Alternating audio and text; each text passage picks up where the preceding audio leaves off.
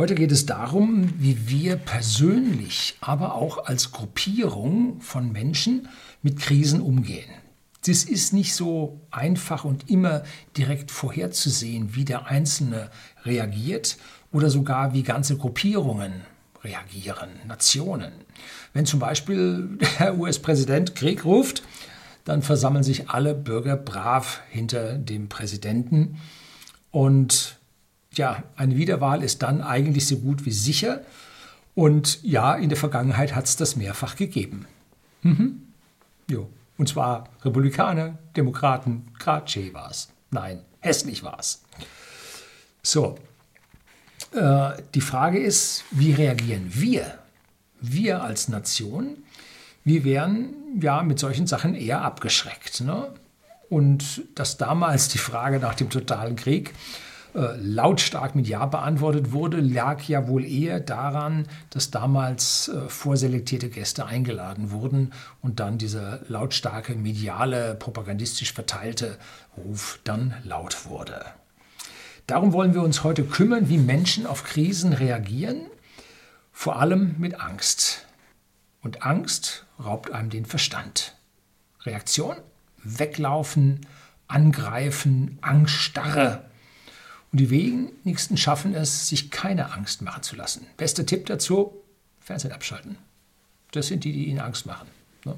Keine äh, sogenannten Qualitätsmedien lesen. Die machen ihnen Angst. Also trennen sich davon, alles wird gut. Ich hatte im vergangenen März und April auch Angst vor der exponentiellen Entwicklung. Wie es dann aber weitergeht, ja, jetzt kommt erstmal ein Intro, bleiben Sie dran.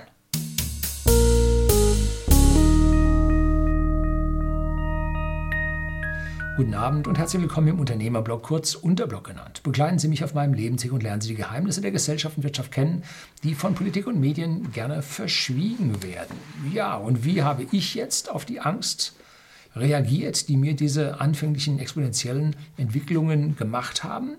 Nun, ich habe mich informiert. Ich habe aus allen möglichen Quellen Informationen gezogen und da müssen Sie aufpassen, dass Sie nicht zu sehr oder überhaupt nicht von den staatsnahen Medien äh, sich hier vor den Karren spannen lassen.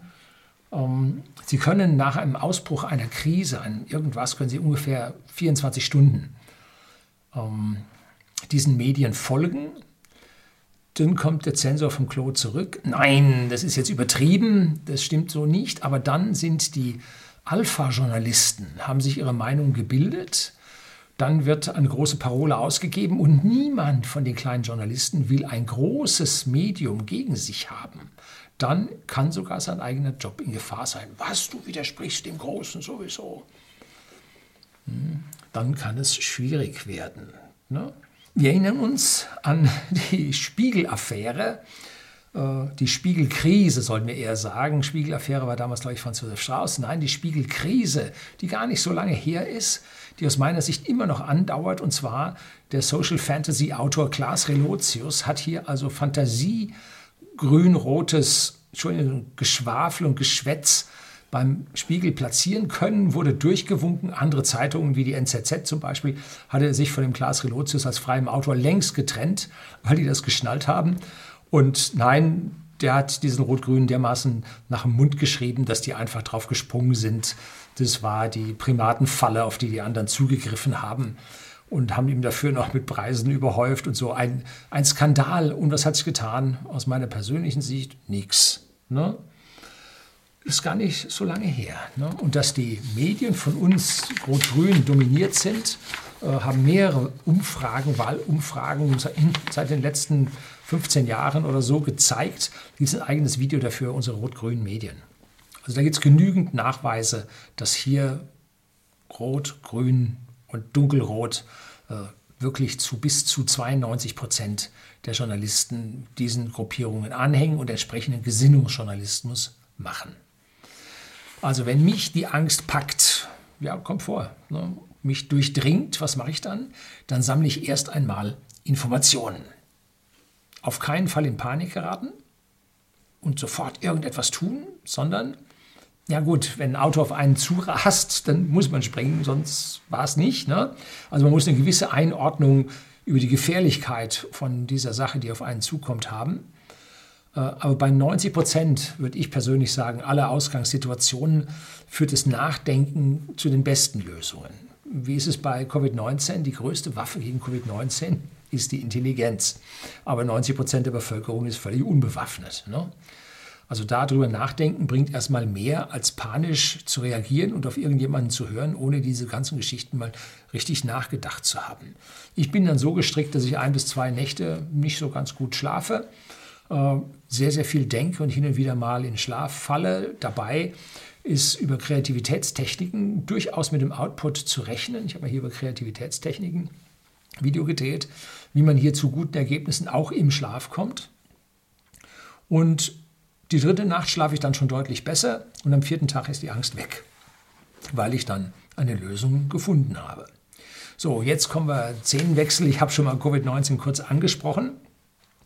Und unsere Politik hat sich massiv konfus verhalten. Also schnell, schnell und gar nicht so richtig äh, nachgedacht. Ne? So richtig Angst, schnell. Zum Beispiel Masken. Die waren dann schlecht. Ja gut, man hatte keine, ne? ganz schnell geantwortet, schlecht. Dann waren sie gut, weil dann hatte man ja welche. Und dann noch heftige FFP2-Masken. Der Deutschen ist das Beste, gerade gut genug. Ähm, und erst war Impfen schlecht, sollte zu mehr Mutationen führen. Ne? Dann volles Rohr impfen, jetzt hat man die Mutationen und impft volles Rohr weiter. Was war denn anfangs mit Impfen das schlecht, weil es Mutationen gibt? Also wo man hinguckt, Schnellschüsse, äh, die relativ wenig fundiert waren, die man dann rumgedreht hat. Ähm, ja, Doppeldenk ist hier das Stichwort von, ja, gut, googeln Sie Doppeldenk, wird Ihnen schlecht. So. Der Lockdown hat, wie die Zahlen von Schweden zeigen, nicht geholfen. Jetzt Achtung, bevor Sie sagen, Schweden war ganz furchtbar oder die andere Seite sagt, Schweden war ganz, ganz locker. Muss man differenziert betrachten. Schweden hatte natürlich seine Totenzahlen, keine Frage. Sie waren aber besser als 21 Stück der 30 europäischen Staaten. Die haben massiv besser abgeschnitten als das Gros der europäischen Staaten. Das muss man auf der Zunge zergehen lassen. Und jetzt zu sagen, die haben keine Toten gehabt, ist genauso falsch. Ne? Die hatten ihre Toten, natürlich. Aber sie waren besser als die anderen. Die Frage ist, warum? Hm, große Frage. Warum? Nun, ich gebe Ihnen unten in der Beschreibung einen Artikel von Reuters. Da haben die das sehr, sehr differenziert aufgedröselt und sowas wird leider dann nicht über die Medien verteilt. Reuters als Nachrichtenagentur hat also diesen Input geliefert und die Medien, nö, das passt uns jetzt nicht. Wir haben uns eigentlich über die, die Alpha-Journalisten festgelegt, welche Meinung wir vertreten. Wo kämen wir denn dahin, wenn wir jetzt äh, hier dann der Wissenschaft folgen würden? Ne? Nee. Wir haben ja unsere eigenen Wissenschaftler. Was macht der deutsche Michel? Achtung jetzt, deutscher Michel ist grob verallgemeinert, wenn er in Angst gerät. Er ruft nach dem Staat. Das ist die absolut tiefste innerliche Einstellung jedes deutschen Michels. Sie werden keiner sein, die Sie hier zuschauen, aber normalerweise wird nach dem Staat gerufen. Und was macht der Staat? Ja, erstmal lange nichts. Ne? Denn er muss erstmal seinen Beamtenapparat aktivieren und dann Beschlüsse fassen oder Beschlüsse umsetzen, Verordnungen schreiben, Ergänzungen zu Verordnungen schreiben und so weiter. Schnell geht da mal gar nichts. Ne? Bestes Beispiel waren die Masken. Während andere Staaten längst Masken Millionen, hunderte Millionenweise eingekauft hatten, waren die Beschaffer bei uns erstmal noch mit sich selber, mit unserer Bürokratie äh, und dem ganzen Beschaffungswesen, wie man denn das nun organisieren könnte und so weiter beschäftigt. Und dass da ein paar selbstsüchtige Politiker da die rechts überholt haben, ist da kein Wunder. Ne? Ne? Wer so langsam ist und die linke Spur blockiert, den überholen die Leute rechts. Nicht, dass ich das tolerieren würde. Nein, nein, au contraire. Aber so ist es halt. Ne? Jetzt erhalten sie ihre Quittung. Ne? Wie blöd kann man sein, dass man meint, so ein Rechtsüberholen käme nicht raus. Also das zeigt, dass unsere Politiker nun wirklich nicht von der hellen Sorte sind. Ne? Das sind die dunklen Kerzen auf der Torte. Hm? Hm. So, wie, heißt es dann so schön? Äh, äh, sagen wir so ein Gruppenbild unserer Politiker, damals noch mit äh, Verteidigungsministerin Frau von der Leyen äh, und so weiter dazu. Und da stand da, darüber, ähm, wenn sie in der freien Wirtschaft wären, würden sie viel mehr verdienen. Das ist der allgemeine Spruch. Und unten drunter stand in Rot, nein, Sie wären arbeitslos. Ja, für die Hinterbänkler reicht das. Wer natürlich dann ordentlich äh, Vitamin B hat und seine Beziehung hat, der kriegt dann nachher auch als vorderer Politiker einen ordentlichen Lobbyistenjob irgendwo. Äh, klar, aber als Hinterbänkler gibt es nichts. So, ne? Und das ist an dieser Stelle dann ein gewisses Problem. Kommen wir nachher noch darauf zu, wie diese Hinterbänkler denn jetzt reagieren und warum sie so reagieren. Ne? Was macht jetzt der Deutsche? Ja gut, der deutsche Politiker, wenn seine Ideen nicht aufgehen eingestehen, dass er nicht recht hat? Das liegt ihm nicht, ne? weil dann wäre er ja nicht Elite, dann wäre er ja nicht unfehlbar und dann würden die Deutschen ja vielleicht nicht zu ihm aufschauen. Ne? Also eingestehen, schlechte Idee, ne? wo kämen wir denn dahin? Und er fürchtet dann vermutlich zu Recht oder auch nicht, weiß man nicht, um seine Wiederwahl. Ne? Und völlig ungestraft von allen globalen Erkenntnissen sagt er, wenn es nicht klappt, dann liegt es einfach daran, dass wir es nicht hart genug versucht haben. Also, Steuererhöhungen haben nicht wirklich gewirkt, um die Auseinanderklaffen von Arm und Reich äh, hier zu verhindern. Also probieren wir noch mehr Steuererhöhungen. Und dann merkt man, es geht immer noch nicht, dann macht man noch mehr Steuererhöhungen. Dabei hat man überhaupt nicht geschnallt, dass die Steuersensitivität bereits unter 1 gelandet war und mit jeder Erhöhung der Steuer geht das Steueraufkommen zurück. Warum? Ja, weil die mit viel Geld verschwinden. Ne? Denn jeder steht ja so irgendwo an dieser Kippe und sagt, also das mit der Steuer hm, ist schon schwierig. Ne? Äh, und dann kommt Erhöhung, ja, das ertrage ich jetzt noch. Und dann, aber irgendwann war das so, der Krug geht bis zum Brunnen, bis er bricht. Ein bisschen mehr äh, Literatur würde auch einem Politiker äh, gut stehen. Ne? Das gleiche passiert beim Lockdown. Hat nicht funktioniert? Mehr. Der härteste Lockdown, brutalstmögliche Lockdown, den die Welt gesehen hat. Deutschland ist im Lockdown und im Brutalsein gegen seine Bürger führend in der Welt. Und hat die Bürokratie das durchzusetzen? Ja, hat das Deutschland. Wirklich. Hm, da sollten wir doch mal drüber nachdenken. Deutschland hat eben diese Bürokratie nicht. Sie hat eine völlig überforderte, veraltete Altlandbürokratie. Was so früher war, ne? Das haben wir. Gerichte, die Akten schleppen, statt PDF-Files zu verschicken. Äh, Zeugenbefragungen müssen 1000 Kilometer durch Deutschland gefahren werden, um befragt zu werden. Dabei wird es doch viel mehr Sinn machen, man fährt zum örtlichen Amtsgericht und macht da seine Aussage, kann es per Videokonferenz übertragen in den Gerichtssaal. Ja, warum denn nicht? Altland, Altland, Altland. Bloß nichts ändern. Ne? Mehr von den Maßnahmen, die sowieso nicht wirken. Das ist die Devise, die unsere Politik macht. Überlegen Sie sich das. Zwölf Monate Lockdown. Und was sagen wir? Der nicht funktioniert hat. Was sagen wir? Mehr davon. Da finde den Fehler. Solche bürokratischen Aktionen können funktionieren, wenn sie sich im normalen, eingeschwungenen Zustand einer Gesellschaft befinden. Wenn Sie hier also die Politessen auf die Leute losjagen, nein, die mobile Verkehrsraumüberwachung auf die Leute loslassen, ähm, dann wird es nicht lange dauern und Sie werden irgendwann mal ein erhöhtes, erhöhtes Parkentgelt kassieren. Gut, den einen juckt es nicht, der anderen ärgert es und mit der Zeit äh, weiß man, wie diese Bürokratie läuft, dass man das gehörigst nicht tut. Identisches gilt mit Rasen und Schnellfahren. Auch da wird man irgendwann gekriegt, weil diese Bürokratie langsam malend die Leute tatsächlich an dieser Stelle erwischt. Aber mit, ja, mit neuen Situationen, wo schnell und anders reagiert werden muss, damit ist die Bürokratie natürlich überfordert, weil sie auf diese alten Prinzipien noch aus der preußischen Zeit äh, zurückgreift und sich nicht des Neulands bemächtigt. Klar, man muss erstmal gegen alles sein. Ne? Äh, da gibt es einen Hilferuf von einem Beamten. Ich weiß nicht, ob den, nee, den werde ich erst noch bringen, den habe ich gerade erst geschnitten, der im Prinzip äh, genau darüber sich aufregt, dass an dieser Stelle überhaupt nichts mit Neuland vorwärts geht, dass die Leute am Computer hilflos sind, dass die verschiedene Systeme haben, dass sie nicht zusammenarbeiten können. dass also der deutsche Staat an dieser Stelle durch seine Ablehnung der Modernität, dass an der Stelle jetzt völlig behindert ist. Nun gut. Wer sind die bösesten Menschen auf der Welt?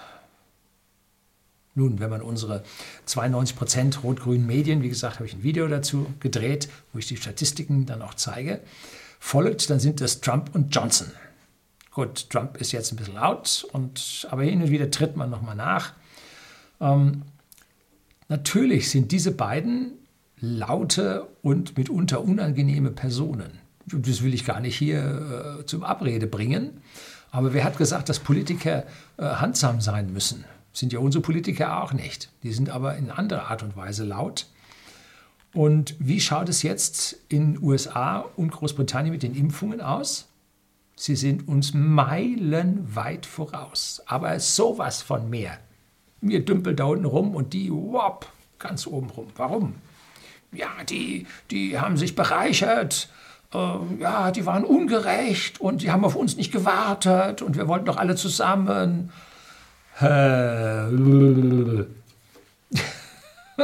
so funktioniert die Welt nicht und so äh, ist der Angelsachse nicht. Der hat nämlich eine andere mentale Grundeinstellung als der bürokratisierte Deutsche. Der Angelsachse ist ein Händler. Und warum ist er das? Nun durch die Lage seiner Landmasse in Bezug auf den Rest der Welt und den Zugang zu den Meeren. Die Amerikaner haben, sind drei Seiten von Küste umgeben. Äh, Golf von Mexiko, Ostküste, Westküste, Pazifik, äh, Atlantischer Ozean, sowohl Norden als auch Süden, alles prima erreichbar. Die Briten rundherum von Wasser und vor allem ihr altes Empire, ihr altes Commonwealth of Nations, der heute immer noch vorhanden ist, nicht mehr mit allen Staaten von damals, aber nach äh, der EU der drittgrößte Wirtschaftsraum der Welt ist. Ja, also das ist richtig, das Ding ist richtig wichtig. sollte man nicht verschätzen. Und eine wahnsinnig aufstrebende Großmacht Indien ist nämlich Teil davon. Ja. So, und dieses ganze Empire war eine Handelsveranstaltung. Man hat aus den Kolonien in Anführungszeichen geraubt und hat dann das auf der ganzen Welt bestmöglich geldmäßig vertickt. Das war Handel. Und die Amerikaner machen das an der Stelle im Prinzip nicht anders. Und so haben die Länder instinktiv, wenn etwas Gefährliches kommt, wenn etwas ja, Angst verursacht, haben die instinktiv gehandelt und es bedeutet handeln. Deals machen, Dealmaker. So. Das ist das, was man im Prinzip im angelsächsischen Umfeld macht, wenn eine Gefahr droht. Und zwar mit Weitsicht. Die wissen, was Handel auf langfristige Zeit bedeutet. Ne?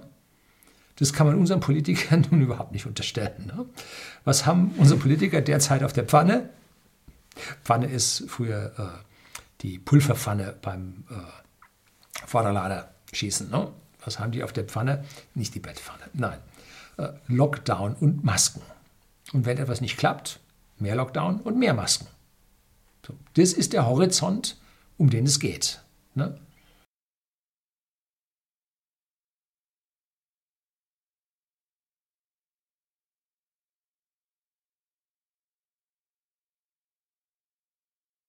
Und das geht dann bis hinein in die privaten Haushalte, Zugriff von Ordnungskräften in die private Wohnung, die vom Grundgesetz geschützt ist, aufgelöst, aufgehoben durch Notstandsverordnungen. Ja, also auch da hat der Deutsche ja sowohl im Osten als auch im Westen reichlich Erfahrung mit, sich über Gesetze hier mit Notstanden hinwegzusetzen. Ne? Die hatten zwölf Monate Durchzug im Hirn. Kann man nicht anders sagen. Nichts Neues. Sie haben gesagt, das ist das Richtige und das setzen wir jetzt durch. Und wenn es nicht klappt, machen wir noch mehr davon. Klappt nicht, noch mal mehr davon. Jetzt brutalstmöglich, härtestes Durchgreifen, dann wird es schon gehen. Das ist die Grundeinstellung des Deutschen, dass das Beamtenwesen die ganze Sache richten wird. Der Staat wird es richten. Staat, hilf mir. Wenn die Kommune nicht mehr weiterkommt, geht zum Kreis, hilf mir. Und der Landkreis sagt, ich bin pleite. Dann geht der Landkreis weiter und sagt, hilf mir, Bundesland. Das Bundesland sagt, ja, hilf mir, Staat. Und dann sagen sie, hilf mir, EU. Ich komme mit dem Bestellen meiner Impfdose nicht klar. EU, bestell für mich. Und die sagt, oh, ich muss erstmal meine Bürokratie aktivieren, das dauert ein Weilchen, jetzt ist Wochenende und nächste Woche haben alle Urlaub und dann, dann vielleicht machen wir mal was. Ne? So. Aber das machen unsere Beamten. Ja, schaffen die. Und werden dann allein gelassen. Also ich will auf die Beamten hier nicht einschlagen. Das ist Politik und Ministerialbürokratie. Da ist es nun auch ganz schön wirr. Ne? So, da kann man nichts anderes sagen als Hallo McFly. Jemand zu Hause? andere Konzepte, Neuland, Frischdenken, das wäre mal angesagt. Die Bevölkerung ist also bei uns nicht geimpft. Gut, viele wollen auch nicht. Und angeblich liegen 28 Millionen Impfdosen in Europa für die Zweitimpfung rum. Gab es ein Diagramm von der Tagesschau. Hat man mir zugespielt, ich schaue das nicht, aber hat man mir zugespielt. Dabei sind so viele noch gar nicht geimpft, dass man so viele Zweitdosen bräuchte. Hm. Und wenn der Nachschub an Impfdosen gesichert wäre, könnte man ja auch alle verimpfen, weil ja für die Nachimpfung dann die nächsten Dosen ja schon da wären. Ne? 14 Tage kann man schon ganz schön viel liefern. Also entweder checkt man es nicht oder man hat in Mathe eine 5, vielleicht auch eine 6. Gut, dann kümmert man sich darum, dass man auf keinen Fall die falschen Personen zuerst impft. Zuerst die Alten. Und die dauerhysterischen Medien mit ihrem apokalyptischen Grundrauschen, die greifen da natürlich sofort zu und sagen, wow, Impfvordrängler, ja, unsozial, jetzt die Pest am Laufen, ganz große Katastrophe. 500 Impfdosen hat man verfrüht an die Falschen geimpft. Also an die, die nicht verordnungsmäßig vorgesehen waren. Es sind also die Impfschleicher, die Kameraden, Schweine, die Nicht-Sozialisten sind hier unterwegs. Gut, Todesstrafe für Impferschleicher. Ja, halt, das ist jetzt Satire und übertrieben, ziehe ich zurück. Schauen wir uns zwei Punkte an. A, jeder Geimpfte, egal ob alt oder zu jung, äh, reduziert die Weiteransteckung. Hm? Okay, erschlichene Impfung, aber nicht verschwendet sollte man jetzt sagen, okay, war es das? Äh, jetzt muss man da nicht nachhaken und nachlaufen und nachtrocken, sondern sollte die gesamte Kraft da reinstecken, mehr davon zu bekommen, ne? Von der Impfung. Und genau da fehlt es, wenn man in Brüssel 100 Millionen Impfdosen nicht zeitgemäß, zeitgerecht bestellt hat, es verpennt hat, dann hätte man den Beamtenapparat eben auf die Beschaffung hetzen müssen und nicht auf die 500, die falsch verimpft wurden. 500 zu 100 Millionen. Da findet, da findet jeder den Fehler, ne? auf was man sich da konzentriert. Und unsere Medien reiten das tote Pferd. Herzlichen Glückwunsch, Sie zeichnen sich durch eine besondere Intelligenz aus. Was haben die Briten und Amerikaner gemacht? Die haben ganz pragmatisch gehandelt, wie gesagt, und haben gekauft. Und wer am schnellsten handelt, wird an dieser Stelle gewinnen. Wir von whisky.de, dem Versender hochwertigen Whiskys an den privaten Endkunden in Deutschland und in Österreich, müssen auch schnell handeln. Wenn wir sagen, oh, ja, überlegen wir mal, ob wir diese besondere Flasche Artback kaufen, ja, dann sagen wir, ach ja, jetzt doch, wir kaufen, alle weg. also so wie man so hört, könnte da was sein? Wir wollen haben. Ja, wir haben tatsächlich was. Sofort alle nehmen wir. So, so ist das richtige Handeln in solchen Situationen. Ne? Und wenn man sich jetzt einen Berater nimmt und der sagt, also am besten sind dann doch die deutschen Whiskys und vor allem die zentraleuropäischen Whiskys. Und das mit dem Scotch und dem Bourbon, das kannst du lassen, das ist also nicht angemessen. Ähm, und dann folgen wir diesen Consultants, Whisky Consultants und merken, dass wir keinen Umsatz machen. Was machen wir denn dann? Dann jagen wir die Berater zum Teufel und kaufen den Scotch und den Bourbon, äh, den unsere Kunden haben wollen. So. Das heißt, man muss, wenn etwas nicht klappt, die Pferde wechseln. Wo sind denn hier die, die Köpfe, die gerollt sind für dieses Impfdesaster? Da fallen mir sofort etliche Leute ein. Und zwar ganz hohe Beamte in den entsprechenden Instituten, die so beraten haben. Hm. Es fallen mir aber auch äh, ministeriale oder parlamentarische Staatssekretäre fallen mir da ein. Da fallen mir sofort Minister ein. Und da fällt mir dann natürlich auch noch eine andere Person ein, zu der kommen wir dann gleich noch. So, also ein Klagen über ein sozialistisches Unverhalten und fehlende Gerechtigkeit bei der wahren Verteilung ist global nicht angebracht. Es ist der freie Markt und warum soll ein EU-Bürger ein höheres Anrecht auf eine Impfung haben als ein Brite? Ach ja, Johnson ist böse, ah, habe ich vergessen. Ja, er hat die EU verlassen. Wahrscheinlich aus genau diesen lahmen, bürokratisierten Gründen. Ne? Kann man nur sagen, recht hat er gehabt. Ne? So, nun können wir äh, uns mal schauen, wie die Politik sich denn ändern könnte. Ne? Unsere Kanzlerin hat sich entschuldigt für dieses Osterruhetage-Desaster. So.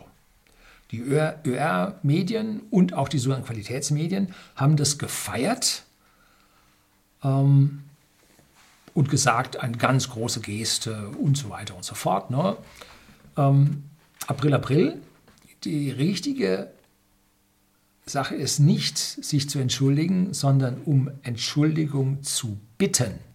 Dazu gehören zwei. Ich entschuldige mich. Alles gut. Das ist so wie Beichten. Ne? Wird auch immer angenommen. Ne? So, aber sich zu entschuldigen und gut, äh, so geht es nicht, sondern man bittet um Entschuldigung und die Gegenseite muss diese Entschuldigung annehmen muss aber nicht. Also kann die Entschuldigung annehmen, muss aber nicht. Sie kann sich entscheiden.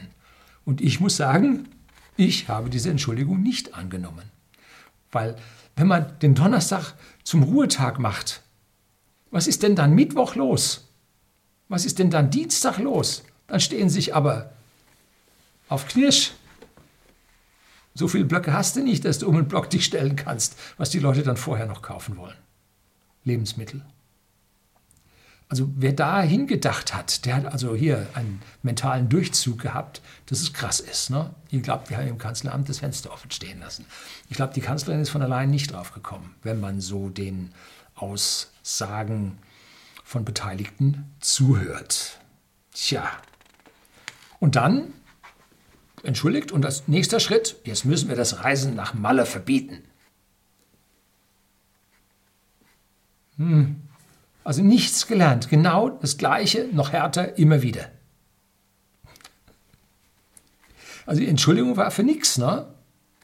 Äh, was ich jetzt mit Sorgen betrachte, was mir auch Angst macht, ich aber die Angst schon wieder überwunden habe, weil es lange noch her ist. Bei uns im Tatzelwurm, äh, das ist Bayerisch Zell, hinten Grenzübergang nach Österreich, da stellen sie gerade ein Containerdorf auf für die Bundespolizei mit Schlafgelegenheiten und Betten, äh, Betten und Küchen. Da frage ich mich, warum stellen die die da auf? Niemand hat die Absicht, eine Mauer zu errichten. Also ich glaube, die haben das noch viel länger vor, das zu machen. Ne? Also. Und egal wie das jetzt da weitergeht, äh, wenn die Grenzschließung nicht geplant ist, dann sind hier Mittel verschwendet worden, ne? die woanders hätten besser eingesetzt werden können. Aber ich vermute mal, die Grenzschließung ist tatsächlich geplant. Aktuell, kommen wir so langsam zum Ende, gibt es einen Aufstand in der CDU von den Hinterbänklern. Und das ist auch gut so und auch richtig so. Wenn die CDU dermaßen viele Stimmen verliert, wie es aussieht, und ich habe ein Video, schreibe ich ihn unten rein, zur Wahl 2021, jetzt im Herbst zur Bundestagswahl, wie so die äh, Umfrageergebnisse sich entwickeln. Das ist jetzt erstmal ein Blick des sagt noch gar nichts aus. Das ist eine Idee, äh, ein mögliches ausgehendes Szenario, aber überhaupt nicht mehr als das. Äh, dann kommen diese Hinterbänkler nicht mehr ins Parlament, weil die CDU ordentlich Stimmen verliert. Würden sie vorher maulen und kritisieren, dann würde sie der Bannstrahl der Fraktionsführung oder des Kanzleramts treffen und sie würden nicht mehr auf die Liste kommen äh, und wären auch raus. Äh, wenn aber die Wahl so daneben geht, sind sie auch raus. Also raus sind sie und die einzige Chance, die sie jetzt noch haben, ist ganz groß maulen, äh, weil dann vielleicht sich jemand umentscheidet und sie dann doch wieder reinkommen. Aber ich kann Sie beruhigen, äh, Ihr Maulen wird kein Gehör finden. So, oder beunruhigen ist vielleicht besser gesagt. Es zeigen sich also jetzt hier in den Parteien, auch bei der SPD, wo da ja auch ein Artikel darüber, wie ein Bundestagsabgeordneter, der nicht wieder antritt, sich da ausgelassen hat. Ja, auch den schreibe ich hier unten rein. Ne? Katastrophe. Äh, so, es gäbe aus meiner Sicht nur eine einzige Lösung, zweistufig. Das erste wäre, die SPD verlässt die Große Koalition. Grund für Protest würde man schon genug finden.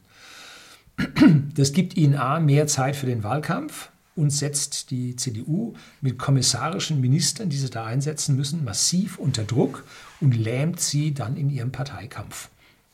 Wahlkampf durch die Partei. Und da außer politischen Zwangsmaßnahmen und Geldschwemme eh nichts passiert, wäre das eigentlich eine gute Möglichkeit. Und schlimmer als jetzt kann es für die SPD nicht wirklich werden. Ne? Also man muss, wenn der Gaul tot ist, steig ab. Gilt auch für die SPD. Das Parlament als zweites beschließt ein Misstrauensvotum gegen die Kanzlerin. Die Zeit, eines der linken Blätter bei uns, Wochenblätter, titelte vor fünf Tagen, heute haben wir den 29.03., titelte vor fünf Tagen, Angela Merkel lehnt Vertrauensfrage ab. Also haben die noch nicht mal das Grundgesetz gelesen? Ein Journalist sollte, ein politischer Journalist sollte das gelesen haben, sollte schauen, was da drin steht. Das ist nicht ihr Ding. Die Kanzlerin kann die Vertrauensfrage nicht ablehnen. Das kann sie nicht bestimmen. Nach Artikel 67 Grundgesetz bestimmt das Parlament ein Misstrauensvotum. Und mit den Stimmen der Opposition und den Hinterbänklern von SPD und CDU sollte der Sturz der Kanzlerin möglich sein.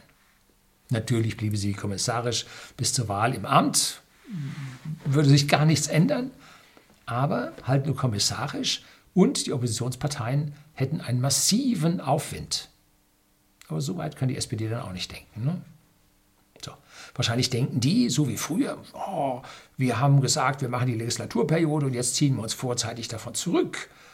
Äh, man kann sich vorzeitig zurückziehen. Damals der Wechsel FDP, SPD mit Helmut Schmidt als Kanzler. Er hatte als Kanzler, und mache ich mir jetzt hier keine Freunde, massiv versagt. Inflation auf 7, 8 Prozent hochgetrieben. Seine Politik war eine einzige Katastrophe. Und Kohl hat die FDP zu sich herübergezogen und dann haben die gesagt, jo, der wird seine Quittung bekommen. Boah. Und Kohl hat sich dann gleich danach zur Wiederwahl durchs Volk gestellt und hat einen grandiosen Sieg eingefahren. Wenn also hier die Opposition gegen die Regierung agieren würde, würde sie eine gigantische äh, Oberwasser bekommen.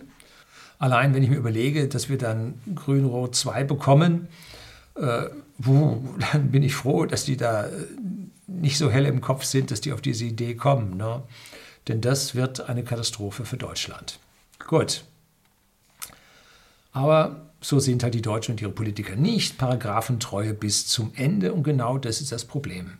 Die Bürokratie überbordet zur Hypobürokratie, Hyperbürokratie und damit leidet die gesamte Bevölkerung unter dieser Paragraphenlähmung. Das ist ein neues Wort, das will ich in meinen Wortschatz aufnehmen, Paragraphenlähmung. Die Hyperbürokratie habe ich jetzt schon ein paar Mal versucht, hier das Wort zu lancieren. Mal sehen, wie wir da an der Stelle weiterkommen. Ja, normalerweise müssten wir aus dieser ganzen Krise hinten ganz gut rauskommen, aber nur, wenn wir uns auf neue Methoden und neue Verfahren und das Neuland einließen. Aber als digital letzte und langsamste im Altland wird das nicht werden. Ich sehe ein weiteres Jahr Lockdown für uns voraus. Ein weiteres Jahr Lockdown. Sie glauben, dass mit der Wahl was anders wird, dass jetzt die Grünen rankommen und dann wird alles anders? Vorsicht, das Infektionsschutzgesetz, das mit seiner Ermächtigung und den Notstandsverordnungen kam, fand keine Mehrheit bei CDU, CSU und SPD. Keine Mehrheit. Die sahen das, die Parlamentarier als undemokratisch an und haben nicht dazu gestimmt. Und dann kamen die Grünen und haben mit 100 Prozent ihre Abgeordneten diesem Infektionsschutzgesetz mit seinen Zwangsmaßnahmen zugestimmt. Das muss man sacken lassen.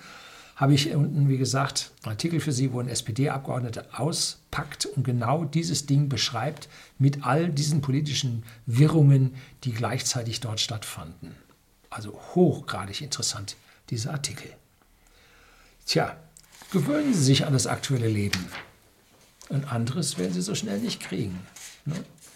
Und wenn so gewählt wird, wie das jetzt äh, vermutet wird von den Wahlumfragen, wird sich das nicht ändern. Und dann unterstellt man mir, dass ich also hier für die Altparteien bin, die gerade in der Regierung bin. Oh, oh nein, Knoblauch. Äh, nein, die werden es nicht erreißen. Aber die, die jetzt als Alternative kommen, Abgrund. Abgrund wartet auf uns. Ne?